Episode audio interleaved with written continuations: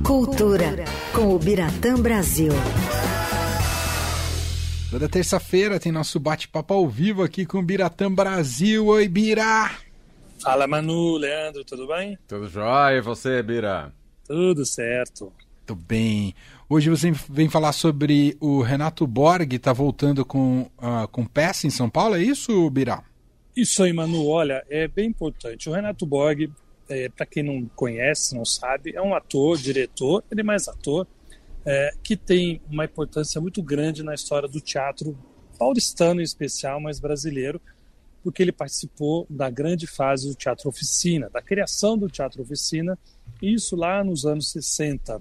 E foi por meio desse grupo, né, comandado pelo José Celso Martinez Correia, que infelizmente morreu em julho passado, um acidente muito trágico, um incêndio, é, foi esse grupo que enfrentou, de uma certa forma, a censura imposta pela ditadura militar, é, com textos que viraram clássicos.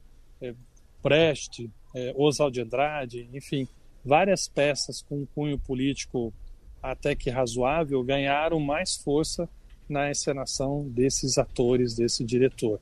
E o Borg não voltava a fazer uma peça no oficina fazia 50 anos. Olha que doido. Uau. Nossa. Um pouco porque ele e os Excels tiveram entreveiro. O artista sabe como é que é, né? Tudo.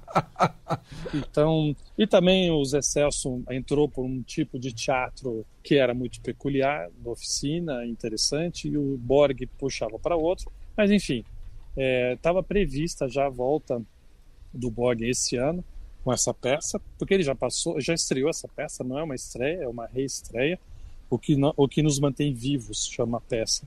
E, infelizmente, com a morte do Zé Celso, a, a volta do Renato está virando uma homenagem é, póstuma ao, ao. E, além desses 50 anos é, de distância do, do Oficina, o Renato comemora também 65 anos de carreira, que ele começou justamente no Teatro Oficina, em 58. Então, Hoje ele tem 86, isso significa, Manu, que ele tem a nossa idade, quando começou, 21 anos. Era um jovem. Percebo, percebo. Percebe. Nossa, nossa cabeleira indica bem isso. Né? Muito, muito. Bom indicativo. E esse, essa peça é muito interessante, porque é, o, ele teve a ideia ele, Borg, que nos mantém vivo num momento muito complicado da vida dele, quando ele começou a passar sérios problemas cardíacos, é, teve que submeter a uma cirurgia muito delicada e um pouco antes de entrar nessa cirurgia, de sair, né, de perder a noção das coisas, estar anestesiado, ele começou a ter essas reflexões, né? Afinal, ele estava ali, não vou dizer à beira da morte, mas correndo um sério risco de vida. É, e aí ele começou a pensar o que, que nos mantém vivos, né, com essa fragilidade da vida. E aí isso remeteu a uma peça que ele fez do Brecht, isso nos anos 70 e 73, que se chama O que mantém o homem vivo, que ele, Borg, encenou isso naquela época, junto com a Esther Góes, que era uma espécie de resistência também à, à ditadura militar, porque era uma maneira de se driblar né, a censura para usar o humor e mostrar como que era ignorante todo aquele sistema é, de ditadura militar que vigia no país. Então, essa nova peça, O que nos mantém vivos, traz muito dessa original do Brecht, O que uhum. mantém o homem vivo, mas ao mesmo tempo a peça foi meio que criada, gestada durante a pandemia. Então também teve um pouco esse esse lado, né, de, o que que nos manteve vivos naquele período em que a vida ficava por um fio para todo mundo. É, então são reflexões, são cenas em que as pessoas passam por situações parecidas com essa ou não. Né? São quatro unidades temáticas que eles dizem lá é, que marcam a peça. Uma delas chama Todo Dia Morre Gente, a outra é Deus acima de todos, a terceira é Pátria Armada. Parece que você está falando de um passado recente. Pois é, então. É. Então, aí é o Pátria Armada e o Luta Amada. Então, é lógico, obviamente, que junto com a pandemia, o governo passado né, do, do, do, Bolsonaro fez com que eles também é, sentissem é, motivados a escrever a, a essa peça. Então é, é, uma volta significativa, muito especial para o Renato Borg, está de volta à oficina ali na rua Jaceguai, na Bela Vista, é, mas é, é, legal a presença dele em cena. Ele não fica toda, totalmente em cena, porque a peça tem o estilo dessas que a gente está habituado a ver lá na oficina, ela tem 200 minutos. Nossa. Uhum. Com 15 Três de intervalo. horas e pouco. Uhum. Pois é. 15 de intervalo, que muita gente foge no intervalo porque não aguenta ficar até o fim. É duro falar, mas é a realidade. É, não é? É verdade. E aí quem fica é realmente quem está interessado em ver, quem é abnegado, quem está ou como eu que quer saber até onde isso vai dar.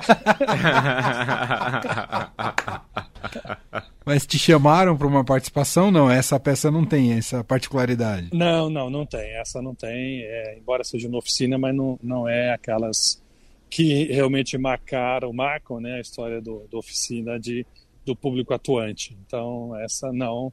É, você participa, assim, naqueles momentos de cantoria e tal, mas nada muito específico. É, é bem um exemplo de um teatro que a gente não está mais habituado a ver. É um teatro até antigo, de um ponto de vista é, dramatúrgico, que é aquele teatro militante, aquele teatro é, é, ah. crítico, que é, teve uma função muito forte, obviamente, nos anos, não só no Brasil, né, nos anos 60, 70, mas no mundo todo, foi um uma época de muita convulsão política, social, revolução sexual.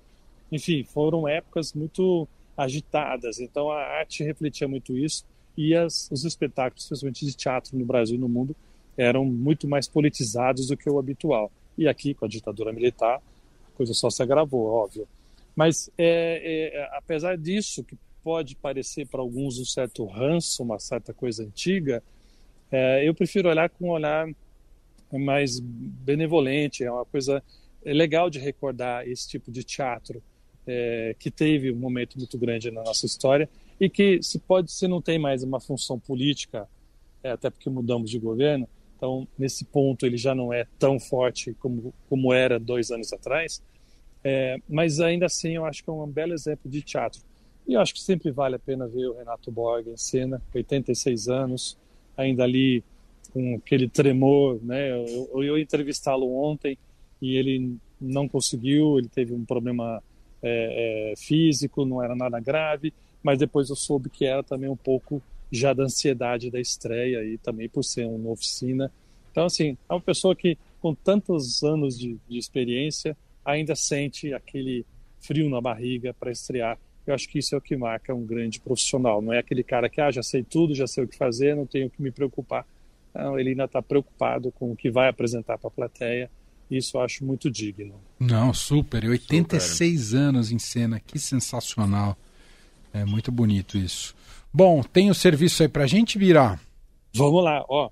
Só não tem o preço, agora que eu percebi que eu não tenho ingresso, mas ó. Eu tenho aqui. Tá lá no. Tem aí? Ah, então, garoto, ó. Teatro Oficina, como eu falei ali na rua Jaceguai 520, ali na Bela Vista, pertinho da, da Brigadeira Luiz Antônio. É, ele está em cartaz, ele estreia agora dia 29, fica um mês até 29 de outubro, sexta e sábado às 20 horas, domingo às 19 horas, com o preço de? Entre 40 e 80 reais. Aí, garoto.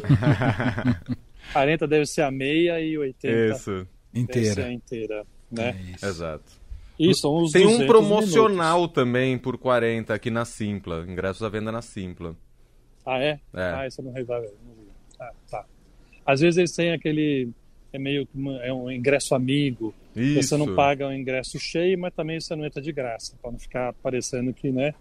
É, eu lembro sempre é, uma frase famosa que a Cacilda Becker dizia quando iam pedir ingresso de teatro para ela, né? Para as peças dela, as pessoas pediam convite.